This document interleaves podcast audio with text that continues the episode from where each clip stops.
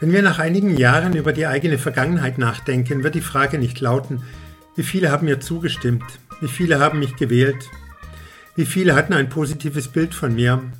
Die vielleicht schmerzlichen Fragen werden sein, wie viel Liebe habe ich in meine Arbeit gelegt, wo habe ich das Volk vorangebracht, welche Spur habe ich im Leben der Gesellschaft hinterlassen, welche realen Bindungen habe ich aufgebaut, welche positiven Kräfte habe ich freigesetzt. Wie viel sozialen Frieden habe ich gesät? Was habe ich an dem Platz, der mir anvertraut wurde, bewirkt? So Papst Franziskus in seinem Lehrschreiben von der Geschwisterlichkeit und der sozialen Freundschaft. Mit der Geschichte vom barmherzigen Samariter, der auf seinem Weg einem Ausgeraubten und Verletzten vorbeikommt und ihm dann hilft, weil er Mitleid hat, während andere an ihm vorbeigehen. Mit dieser Geschichte betrachtet der Papst das Weltgeschehen. Die Politik, die Wirtschaft, die Medien, die Globalisierung, das Verhältnis der Religionen untereinander. In der Passionszeit werde ich mich mit Gedanken aus diesem wertvollen Lehrschreiben beschäftigen. Heute geht es um die beste Politik. Kapitel 5. Politik muss dem Gemeinwohl dienen, muss dem Wohl aller dienen und immer die Interessen aller im Blick haben und vor allem die der Schwachen und der oft schweigsamen Armen. Demokratie heißt ja Herrschaft des Volkes. Deshalb macht sich der Papst Gedanken über den Begriff Volk. Er möchte nicht auf diesen Begriff verzichten, weil dieser Begriff Gemeinschaft ausdrückt. Eine Gemeinschaft, die nicht darauf aus ist, irgendwelche Leute auszuschließen, sondern alle einzubinden in ihrer ganzen Vielfalt und sie miteinander auszurichten auf ein gemeinsames Ziel, an dem alle im Volk dann hinwirken. Frieden, Gerechtigkeit und die Bewahrung der Schöpfung, Einigkeit und Recht und Freiheit, danach lasst uns alle streben, brüderlich mit Herz und Hand. So heißt es in der deutschen Nationalhymne. Große Ziele, Einigkeit und Recht und Freiheit. Teil des Volkes zu sein heißt, Teil einer gemeinsamen Identität, aus sozialen und kulturellen Bindungen zu sein. Und das geschieht nicht automatisch, im Gegenteil, es ist ein langsamer, schwieriger Prozess auf ein gemeinsames Projekt zu. Und weiter, sagt er, die geschlossenen populistischen Gruppen verzerren das Wort Volk. Wovon sie reden, ist nämlich in Wirklichkeit kein echtes Volk. In der Tat ist die Kategorie Volk offen. Ein lebendiges, dynamisches Volk, mit Zukunft ist jenes, das beständig offen für neue Synthesen bleibt, indem es in sich das aufnimmt, was verschieden ist. Dazu muss es sich nicht selbst verleugnen, sondern bereit sein, in Bewegung gesetzt zu werden und sich der Diskussion zu stellen, erweitert zu werden, von anderen bereichert. Auf diese Weise kann es sich weiterentwickeln. Von bester Politik, von Politikern erwartet der Papst, alle Bürger im Blick zu haben und für das Gemeinwohl zu wirken und sich nicht allzu sehr von Umfragewerten beeinflussen zu lassen oder gar niedrigste egoistische Neigungen einiger Gruppierungen zu schüren. Nur wer alle, wirklich alle im Blick hat, behält auch Gerechtigkeit im Blick. Gemeinwohl stellt sich nicht von allein ein, wenn man es den Kräften des Marktes überlässt. Der Markt wird es eben nicht von alleine richten. Schlimmer noch, eine Finanzspekulation mit billigem Gewinn als grundlegendem Ziel richtet weiter Unheil an.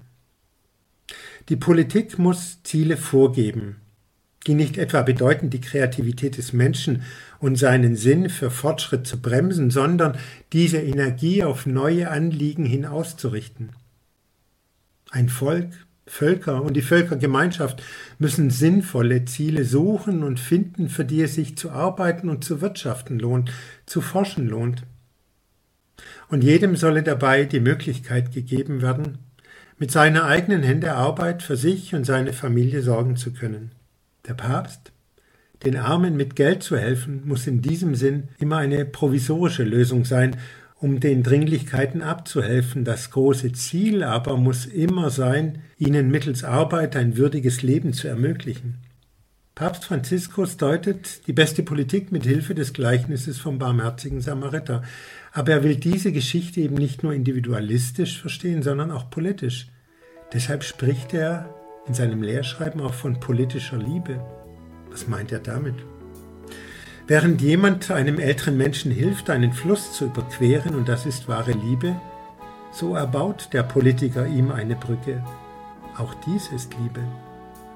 Während jemand einem anderen hilft, indem er ihm zu essen gibt, so schafft der Politiker für ihn einen Arbeitsplatz und übt eine sehr hochstehende Form der Liebe, die sein politisches Handeln veredelt. Politische Liebe, das sind jene Akte der Liebe, die dazu anspornen, bessere Institutionen zu schaffen, gerechtere Ordnungen, solidarische Strukturen, sodass der Nächste nicht im Elend leben muss. Es braucht eben nicht mehr nur eine Globalisierung der Wirtschaft und des Handels, sondern auch eine Globalisierung der Menschenrechte. Internationale Organisationen mit verbindlichen Verträgen, ohne dass einer dem anderen was aufzwingt.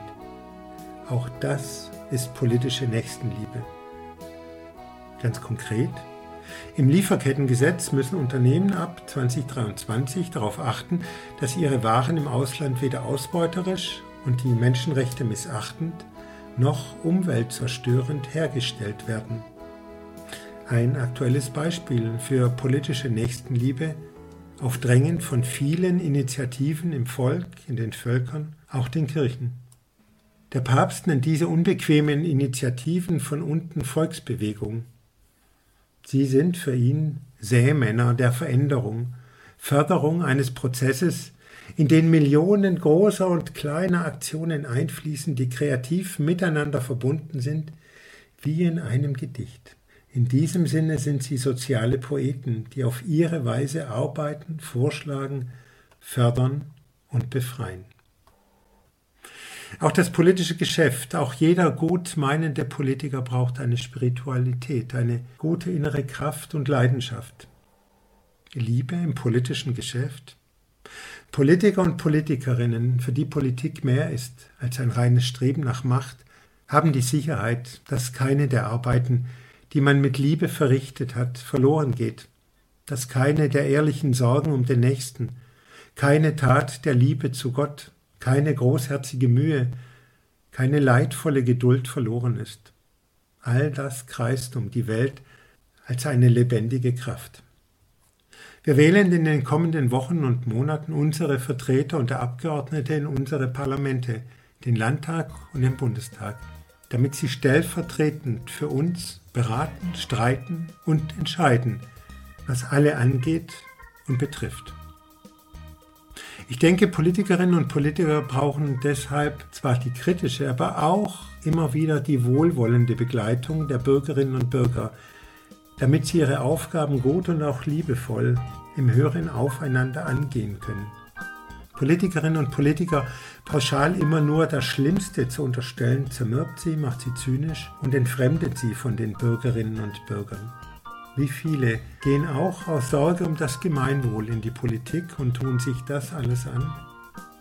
Zwischendurch auch mal ein Danke kann ungemein motivieren. Wie viel Liebe habe ich in meine Arbeit gelegt? Wo habe ich das Volk vorangebracht? Welche Spur habe ich im Leben der Gesellschaft hinterlassen? Welche realen Bindungen habe ich aufgebaut? Welche positiven Kräfte habe ich freigesetzt? Wie viel sozialen Frieden habe ich gesät? Was habe ich an dem Platz, der mir anvertraut wurde, bewirkt?